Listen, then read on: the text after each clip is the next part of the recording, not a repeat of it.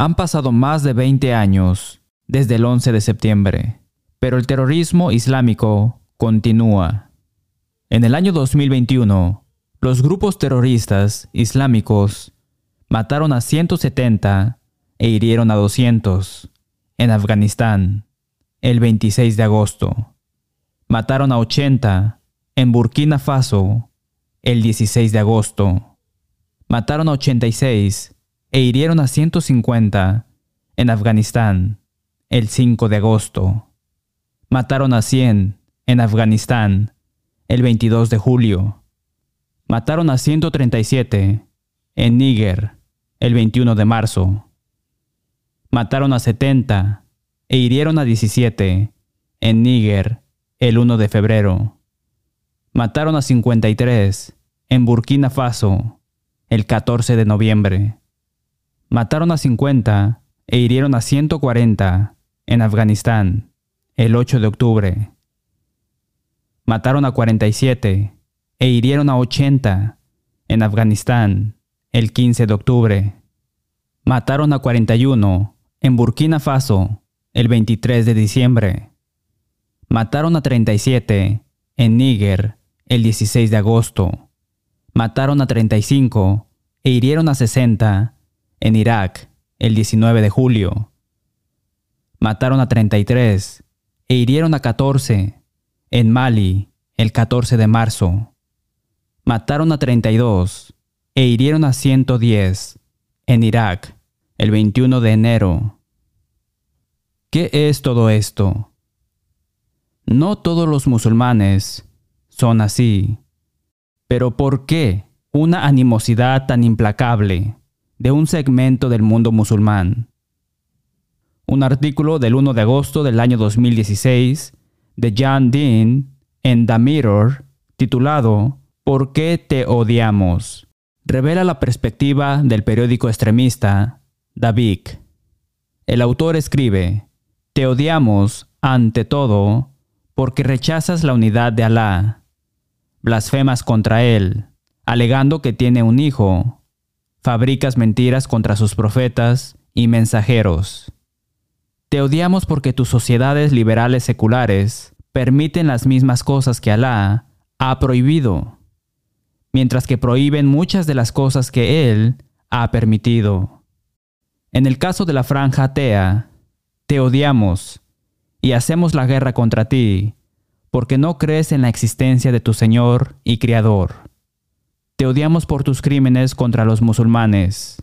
Tus drones y aviones de combate bombardean, matan y mutilan a nuestra gente en todo el mundo. Te odiamos por invadir nuestras tierras. El hecho es que incluso si dejas de bombardearnos, nuestro odio no dejará de existir hasta que abraces el Islam. Hace unos 15 años, tuve una serie de estudios en Nashville con un hijo de 30 años de un imán musulmán, de Nigeria. Un imán es el líder de oración en una mezquita musulmana y un líder espiritual islámico reconocido. Más tarde, me reuní con el director de educación en la mezquita de Nashville. Aunque los musulmanes afirman creer en la Biblia, cuando dicen Biblia, aprendí que se refieren solo al Antiguo Testamento y los Evangelios. Creen que Pablo promovió lo que él llamó los errores del cristianismo. Los musulmanes afirman que los judíos corrompieron el Antiguo Testamento para reforzar sus creencias y que los cristianos manipularon el texto del Nuevo Testamento para promover el cristianismo.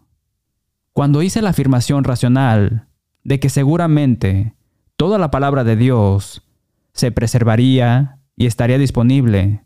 Él dijo, no, el Corán tiene todo lo que el hombre necesita. Mi amigo Mahoma dijo más tarde que Alá preservó el Antiguo Testamento y los Evangelios, pero que es difícil obtener una copia de esta llamada Biblia genuina. Mahoma habló con admiración de la gente del libro, que supuestamente posee y vive según el mensaje original.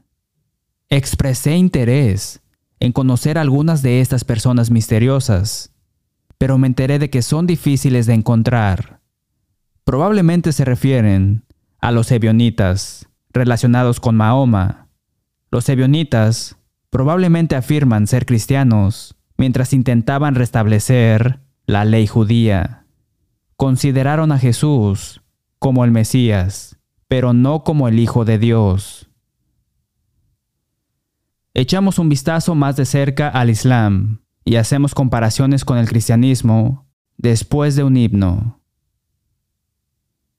Mientras que Jesús enseña a los apóstoles a llamar a Dios Padre nuestro, Mateo capítulo 6 versículo 9, los musulmanes consideran eso una blasfemia. Mientras que el Nuevo Testamento enseña que podemos conocer a Dios y acercarnos a Él. Santiago capítulo 4 versículo 8. Acercaos a Dios y Él se acercará a vosotros. El Islam enseña que Dios es inconocible e inalcanzable. El apóstol Pablo, en Atenas, le dice a la multitud en el Areópago, Hechos capítulo 17, versículo 23. Al que vosotros adoráis, pues sin conocerle, es a quien yo os anuncio. El apóstol Pablo escribe que Dios ejecutará juicio sobre aquellos que no conocen a Dios. Segunda de Tesalonicenses capítulo 1 versículo 8. Los musulmanes militantes desprecian más el cristianismo porque los musulmanes sostienen que los cristianos adoran a tres dioses. Los musulmanes equiparan incorrectamente el catolicismo romano con el cristianismo y por lo tanto creen que los cristianos adoran la Trinidad de Dios, Jesús y María. Este malentendido no sorprende cuando se piensa que el catolicismo es cristianismo ortodoxo, ya que la enseñanza católica romana enfatiza que María es la Madre de Dios, corredemptrix, corredentora, mediatriz, mediadora y abogada. Por supuesto, las escrituras no enseñan eso, sino que las escrituras enseñan que el Padre, el Hijo y el Espíritu Santo son Dios. La Biblia dice en Juan capítulo 1, versículo 1 y versículo 14. En el principio era el verbo, y el verbo era con Dios. Y aquel verbo fue hecho carne y habitó entre nosotros. Los musulmanes afirman que llamar a Jesús el Hijo de Dios insulta la naturaleza santa de Dios. Para los musulmanes, la deidad es incompatible con la debilidad y la suciedad de la carne humana. Los musulmanes dicen que donde Jesús enseña que Dios enviará otro consolador, Juan capítulo 16 versículo 7, es en realidad una profecía sobre Mahoma en lugar del Espíritu Santo. Sin embargo, no hay nada que apoye esta idea en ningún manuscrito del Nuevo Testamento. Otra diferencia importante entre el Islam y el cristianismo es la enseñanza del Corán de que Abraham ofreció a Ismael, no a Isaac, en el altar. Los musulmanes conmemoran esto en Eid al-Adha, el festival del sacrificio, sacrificando una oveja, un camello o una cabra. Dan un tercio de la carne a los amigos y donan un tercio a los pobres. El sacrificio simboliza la voluntad de renunciar a las cosas para seguir los mandatos de Alá. Los musulmanes visitan a amigos y familiares e intercambian regalos durante este día sagrado. Estos sacrificios no se ofrecen para perdonar los pecados. Jesús dice, la verdad os hará libres. Juan capítulo 8 versículo 32. Y el apóstol Pablo escribe en Gálatas capítulo 5 versículo 1, Estad pues firmes en la libertad con que Cristo nos hizo libres, y no estéis otra vez sujetos al yugo de esclavitud. Mientras que el Corán enseña que un musulmán nunca puede dejar de ser un esclavo. A la edad de seis años, los niños de familias musulmanas devotas comienzan a ir con su padre a rezar en la mezquita cinco veces al día a partir de las 3.30 am. Estas oraciones incluyen palabras escritas y movimientos físicos que suenan como los de un esclavo. Considere las siguientes regulaciones. En primer lugar, cualquiera que se haya vuelto impuro al usar el baño, tocar a una mujer o un animal, etc., debe limpiarse antes de las oraciones. Antes de lavar, dice, pongo mi rostro al verdadero Creador y comienzo mi lavado. Se lava la mano derecha y luego la mano izquierda tres veces. Se enjuaga la boca con agua, frotándose los dientes con el dedo derecho tres veces. Se limpia la nariz con agua tres veces. Se lava la cara desde el nacimiento del cabello, alrededor de la oreja y debajo del mentón tres veces. Se lava los brazos desde la muñeca hasta el codo, primero la mano derecha, tres veces. Se lava el cabello sumergiendo la mano en agua y pasándola por el cabello tres veces. Se lava las orejas con un dedo mojado en una dirección específica y con un movimiento particular. Se lava los pies hasta los tobillos pie derecho primero tres veces. Porque así es como rezó Mahoma, así deben hacerlo todos los musulmanes. Los musulmanes deben estar agradecidos con Mahoma, porque solo tienen que rezar cinco veces al día. Inicialmente, afirman, Alá exigió 50 oraciones al día hasta que Mahoma negoció que se redujera a cinco. Cuando los musulmanes rezan, se alinean en filas rectas frente a la Meca y el líder de la oración se pone las manos detrás de las orejas y proclama, Alá es grande. Todos repiten estas palabras. Luego, al unísono, cruzan las manos sobre el estómago, con la mano derecha encima, y recitan el primer capítulo del Corán en árabe. Luego, a todos se les da unos segundos para citar versículos adicionales de su elección. A continuación, el líder se pone las manos detrás de las orejas y vuelve a gritar, Alá es grande. La asamblea se hace eco de sus palabras. Nuevamente, al unísono, se inclinan por la cintura, con las manos en las rodillas, y responden, Alabo a mi gran Señor.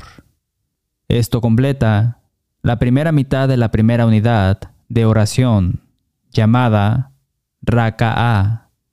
A las 4 a.m., los musulmanes deben rezar dos Raka'a. Al mediodía, cuatro Raka'a. A las 3 p.m., cuatro Raka'a.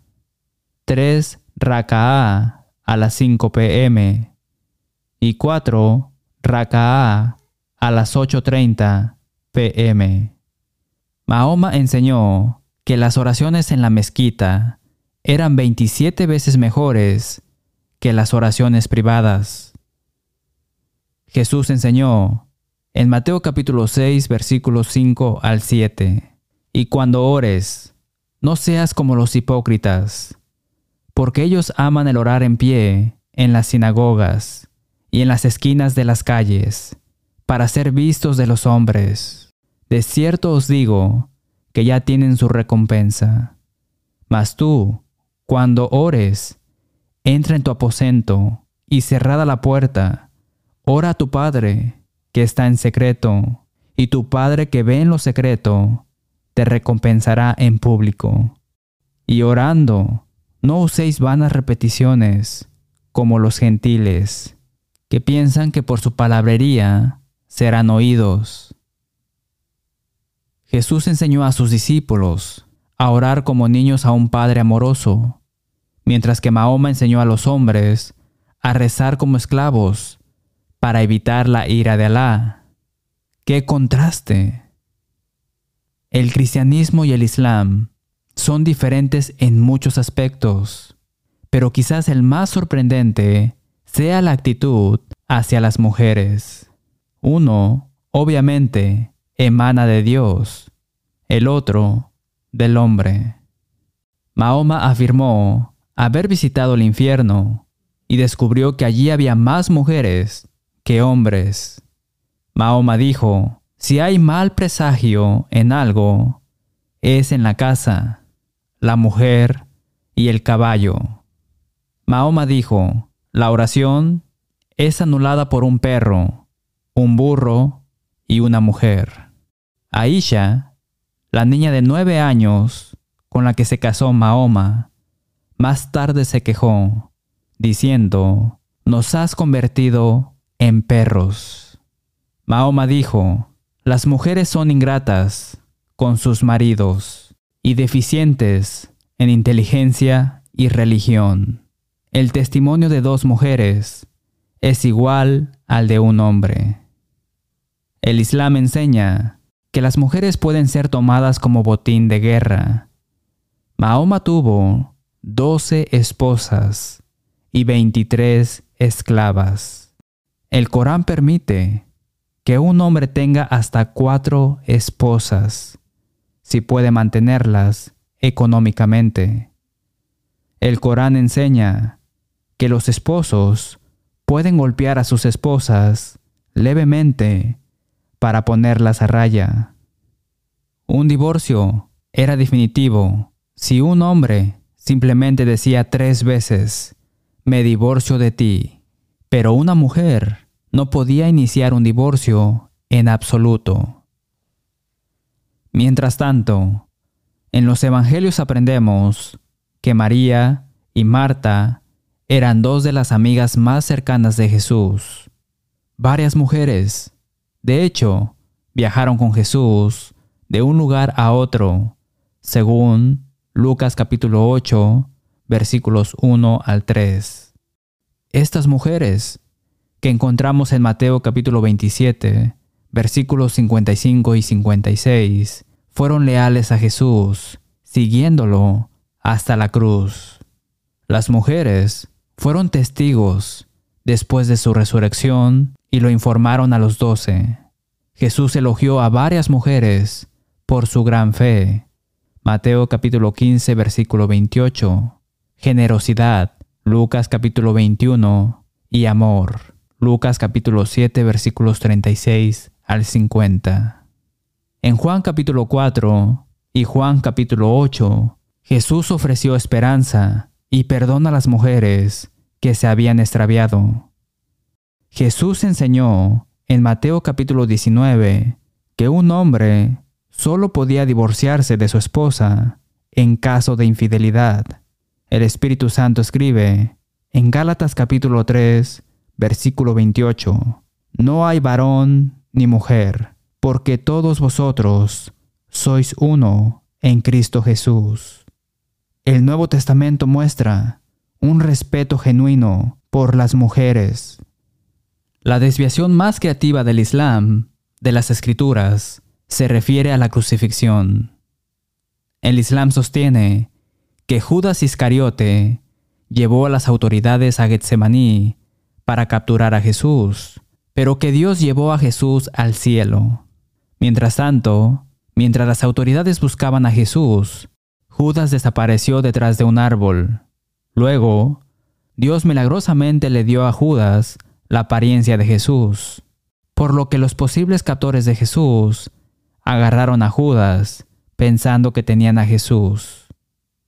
Entonces, explican los musulmanes, la crucifixión y las crueldades que le rodearon fueron en realidad el castigo merecido de Judas. La explicación musulmana pasa por alto este punto de que a Judas mismo se le asignó la identificación positiva de Jesús.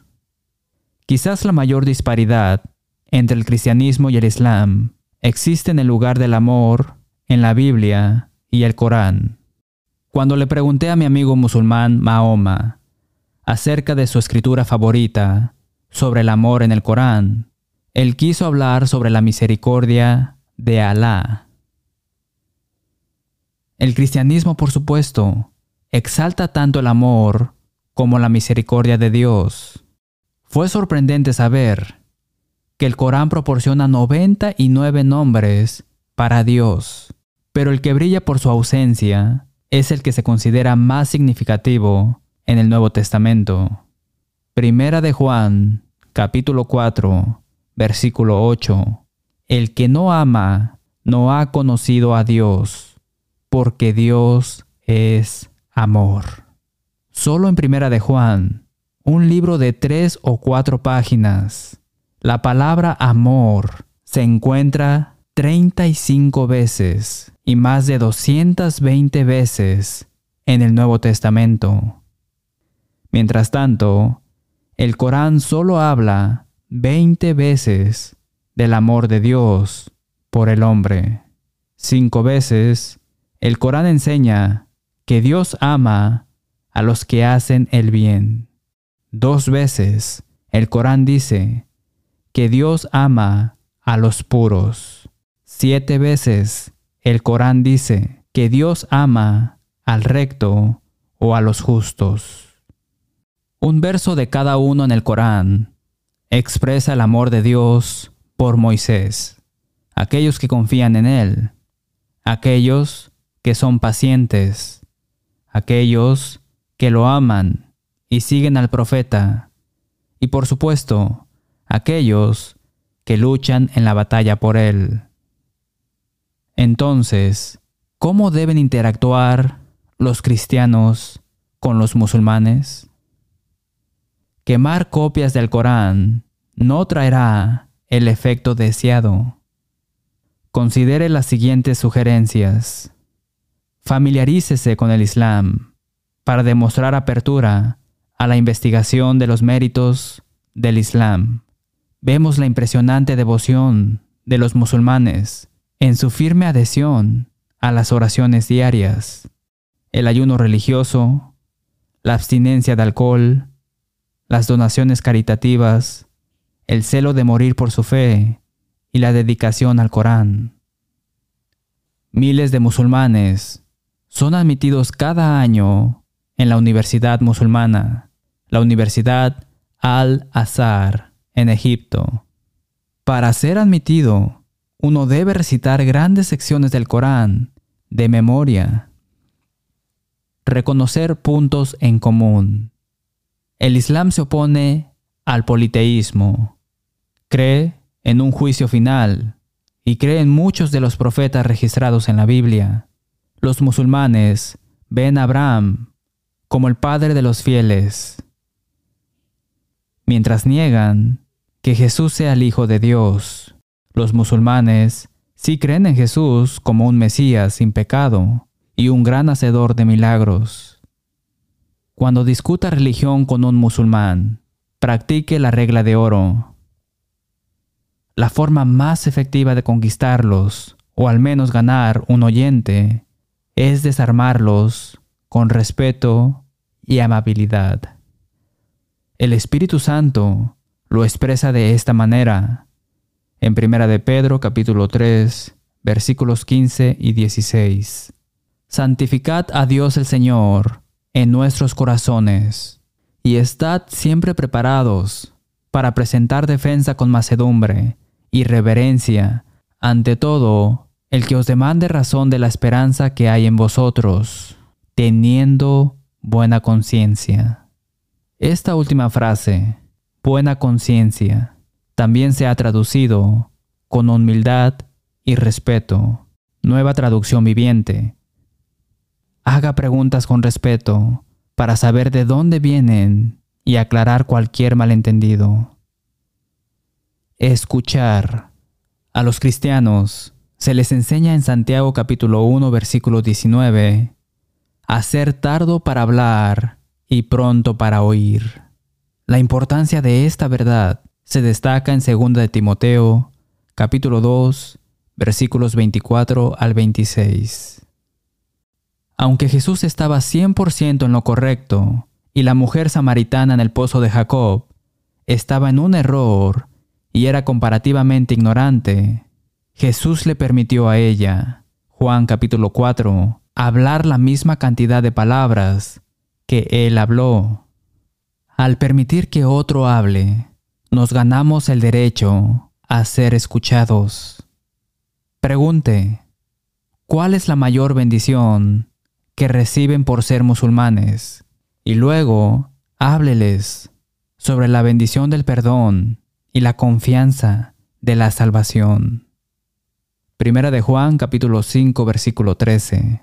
Estas cosas os he escrito a vosotros, que creéis en el nombre del Hijo de Dios, para que sepáis que tenéis vida eterna. Esta seguridad es una de las grandes bendiciones del cristianismo que el Islam no logra entregar. Los musulmanes nunca saben si irán al cielo hasta el juicio. Pregunte si el Corán enseña el amor. Luego pídales que compartan sus tres pasajes favoritos sobre el amor del Corán. Después, comparta tres pasajes de las Escrituras sobre el amor que sean significativos para usted. Esto los intrigará y creará la mayor probabilidad de estimular la sinceridad en el futuro. Confirme su creencia en la Biblia. Cuando le digan que los judíos corrompieron el Antiguo Testamento y que los cristianos corrompieron el Nuevo Testamento para promover sus propias enseñanzas, pídales que lean en voz alta las profecías de Cristo en el Antiguo Testamento. Yo prefiero Isaías capítulo 53, debido a las muchas profecías consecutivas que apuntan claramente a Jesús. Luego pregúnteles si saben de quién está hablando Isaías. Si no ven que son profecías acerca de Jesús, explíqueselos. Recuérdeles que esta es la Biblia judía. Luego pregunte, si los judíos fueran a corromper el Antiguo Testamento, ¿no habrían eliminado profecías tan largas y lúcidas acerca de Jesús? Lo más probable es que nunca las hayan visto y les sorprenda a ellos. Luego pregunte si el Antiguo Testamento tiene profecías de Mahoma tan detalladas y sorprendentes como las que compartió sobre Jesús, de David e Isaías.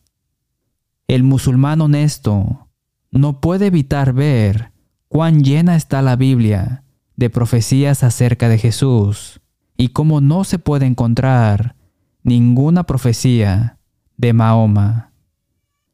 Finalmente, evite la ira y la frustración si no puede responder a uno de sus argumentos. Escríbalo e investiguelo más a fondo. Recuerde, Jesús dijo, Id por todo el mundo y predicad el Evangelio a toda criatura. El que creyere y fuere bautizado será salvo, mas el que no creyere será condenado. Marcos capítulo 16, versículos 15 y 16. Alabado sea Dios. Los musulmanes se están volviendo a Jesús. Quédese con nosotros para saber cómo obtener una copia de este mensaje. Gracias por ver y sintonizar dejando que la Biblia hable. Esperamos que haya escuchado a Dios hablarle a través de su palabra. Llame, envíe un mensaje de texto o envíe un correo electrónico para obtener una copia gratuita del número 1386, Cristianismo o Islam. O para comenzar, el curso de estudio de la Biblia, La Verdad Libera. Obtenga la aplicación Let the Bible Speak o visite letthebiblespeak.com para leer transcripciones, escuchar audios y ver videos del programa.